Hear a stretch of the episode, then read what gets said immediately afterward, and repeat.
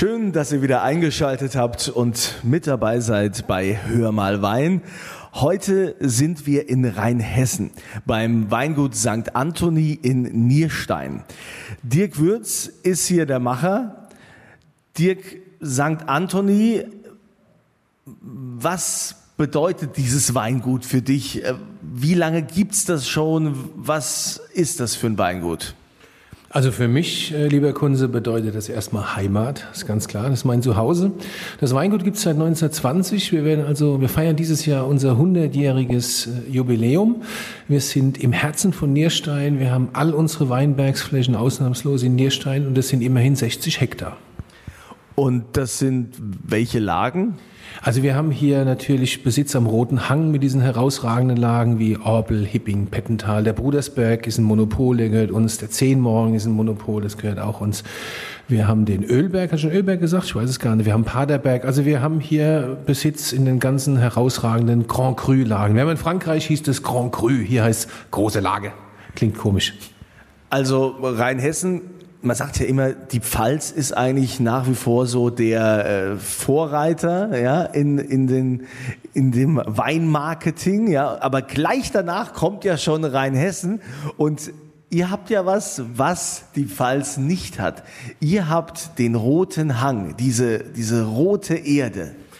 Also du hast Glück, dass ich gebürtiger Pelzer bin, dass ich Pelzer bin, sonst würde ich jetzt wahrscheinlich wie Hulk mir das Hemd vom Leib reisen. Nein, ernsthaft, die Pfalz ist toll, ganz klar.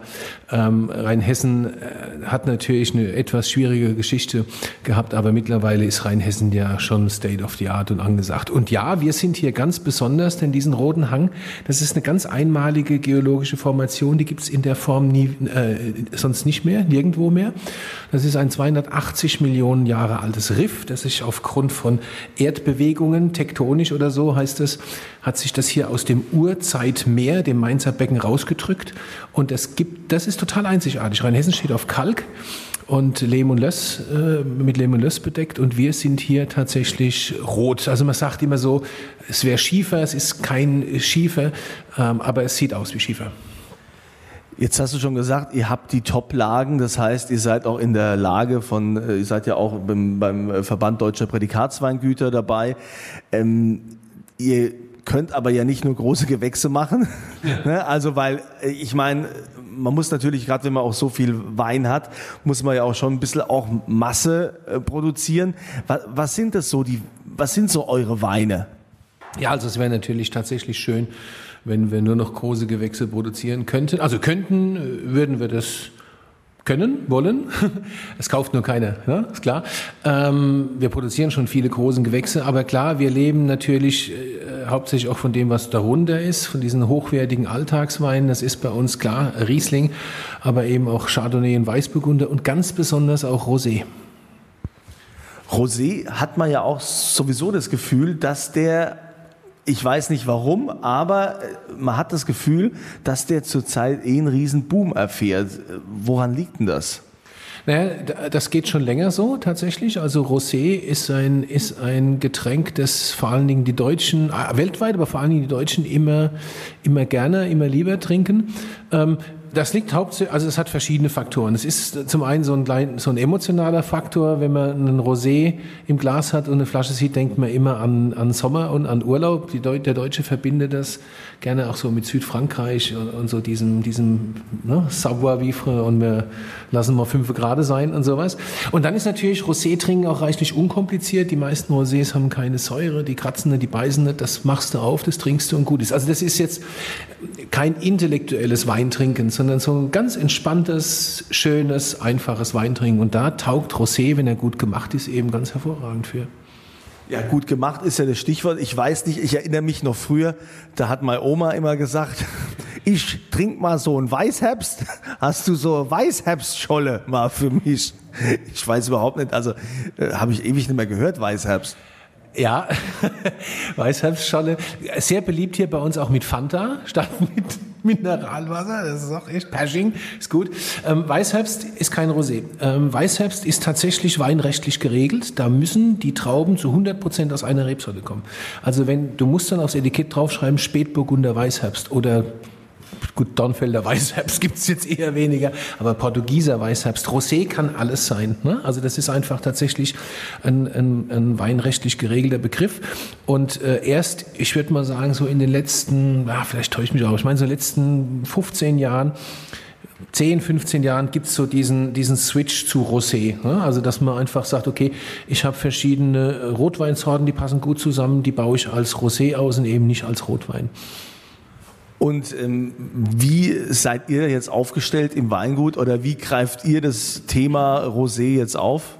Also da wir hier fast 40 Prozent Rotweinanteil haben bei uns im Weingut, wovon äh, der allergrößte Teil blaufränkisch ist, sind wir natürlich äh, quasi prädestiniert für das Rosé-Thema. Blaufränkisch ist eine Rebsorte, die man eigentlich eher aus Österreich kennt. In Deutschland kennt man sie unter dem Namen Lemberger, wobei es nicht unbedingt, also genetisch betrachtet ist es nicht identisch, aber man sagt halt so, Blaufränkisch und Lemberger sind das Gleiche. Also in Österreich ist es sehr bekannt, hier bei uns in der Region eigentlich gar nicht. Dementsprechend ähm, habe ich mir überlegt, äh, also wir haben, wir haben 8,5 Hektar Blaufränkisch, das ist echt viel, also wirklich viel, auch in den besten Lagen am Roten Hang, im Pettental. Äh, Blaufränkisch, wenn man sich so ein bisschen auskennt, in Österreich, Blaufränkisch ist eine hervorragende Rebsorte, die sich ganz herausragend für die Rosé-Produktion eignet. Also du machst tolle Rotweine mit, aber die sind schon, die sind dann im oberen Segment, die sind schon sehr intellektuell, das haben wir auch. Aber untenrum quasi so für jeden Tag äh, ist das ein Hammer als Rosé, weil Du hast viel Frucht und du hast einen kleinen Säurekick. Baufränkisch hatten von Haus aus ein bisschen mehr Säure als Spätburgunder und das macht den Rosé unglaublich frisch, das hilft. Und dann hast du so eine schöne, so eine schöne Balance und dann läuft es wie Wasser quasi. Ja, und äh, das heißt, ihr produziert also Blaufränkisch. Heißt ihr dann einfach Blaufränkisch oder wie, wie, äh, wie macht ihr das mit eurem Rosé? Also wir schreiben auf den Rosé keine Rebsorte drauf, äh, zumal unser Rosé in der Regel kein reiner Blaufränkisch ist. Wir haben ja noch Spätburgunder, wir haben auch noch ein bisschen äh, St. Laurent und was man sonst, ein bisschen Merlot, ein bisschen Cabernet Sauvignon, typisch rein hessisch halt. Ähm, wir schreiben aktuell auf unseren neuen Rosé, schreiben wir wunderschön drauf. Ist das mit Spiegel oder dass man da reinschauen kann oder wie, wie machst du ähm, Das wäre in, in, bei dir ging das, wunderschön wie du bist. In meinem Fall wird da wahrscheinlich das Glas springen, schätze ich. Ähm, ja, ah ja, du, ich bin halt schon alt und weißt ja, grau und runzelig und sowas. Ähm, nein, also wir haben uns tatsächlich überlegt, äh, eine neue Rosé-Marke zu machen, aber nicht einfach nur so eine Marke, sondern uns gedacht, was, was kann denn Rosé noch sein, außer ein wunderschöner Wein für jeden Tag. Er kann vielleicht noch in einen anderen Ligen mitspielen, sodass wir gesagt haben, wir werden jetzt mal Deutschlands erste reine, reines Rosé Weingut war die Idee, ne? so Rosé-Weinmarke kreieren. Wir sind dreistufig, also wir haben unseren wunderschön für jeden Tag, dann haben wir den wunderschön anders. Das ist der, den kannst du also, den könntest du deinem potenziellen Schwiegervater, na gut, du hast ja schon einen, aber wenn du vielleicht mal einen neuen brauchst, kannst und der ist ein Weinfreak, kannst du dem das mitbringen. Das ist also wirklich, das ist dann 100% blaufränkisch und wirklich auch mit Anspruch. Und oben drüber gibt's dann noch so einen super, duper wunderschön. Für den haben wir noch äh, noch keinen Namen. Der Wein ist gemacht, also wird in dieser wunderschönen Reihe ähm, äh, ähm, sein, aber wir haben noch keinen, keinen konkreten Namen dafür. Problem ist, wenn wir so weitermachen, haben wir den auch getrunken, bevor er auf den Markt kommt. Das ist dann, das ist dann Blaufränkisch und Pinot, also Spätburgunder, ausgebaut im Barrique. Aber im Grunde genommen geht es tatsächlich darum, dass wir sagen, hey, das Leben ist wunderschön. Und dieser Wein ist wunderschön. Also du sitzt an einem wunderschönen Ort, wie zum Beispiel am wunderschönen Rhein und trinkst ein wunderschönes Glas mit wunderschönen Menschen, also die du schön findest. Und äh, das ist das ist die Idee, so dieses Lebensgefühl, das ja momentan noch ganz wichtig ist, weil wir haben ja jetzt alle ein paar Monate zu Hause verbracht in diesem Lockdown und wer weiß, was noch alles kommt. Und da freust du dich ja auch über Kleinigkeiten und die sind wunderschön, so wie der Wein.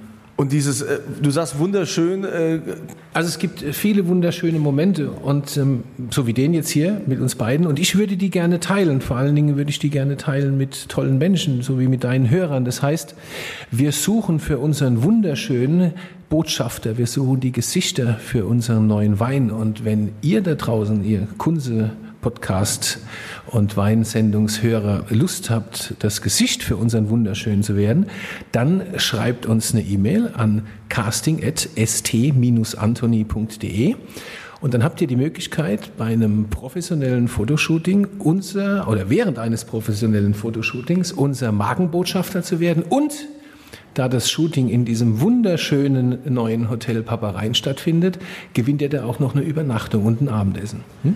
Das äh, klingt vielversprechend. Alles übrigens dann auch nochmal zum Nachlesen auf meiner Kunze Facebook-Seite. Da äh, werde ich ja wie immer, wie ihr es wisst, natürlich den Wein auch verlosen, den wunderschön.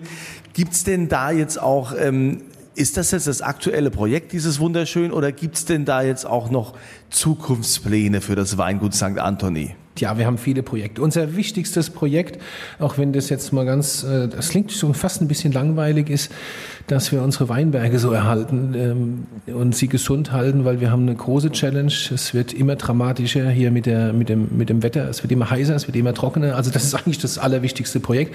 Aber klar, wir werden noch ein paar andere tolle Sachen machen. Wir sind gerade an unserer neuen äh, Homepage. Wir werden einen neuen Shop machen. Wir werden unsere Dieter Weinbar, das war eine Bar, die wir während der Corona-Zeit virtuell ins Leben gerufen haben, die werden wir weiterführen in Form eines Podcasts. Und äh, wir werden sicherlich noch den ein oder anderen äh, wunderschönen Wein, ist wieder wunderschön, ne? diesen ein oder anderen wunderschönen Wein neu auf den Markt bringen. Also äh, langweilig wird es hier garantiert nicht. Und wenn ihr sagt, ich würde den Wein gerne mal probieren. Dann seid ihr natürlich herzlich eingeladen. Geht auf meine Kunze Facebook-Seite, da verlose ich den. In diesem Sinne sage ich jetzt mal ein wunderschönes Prost. Stößchen.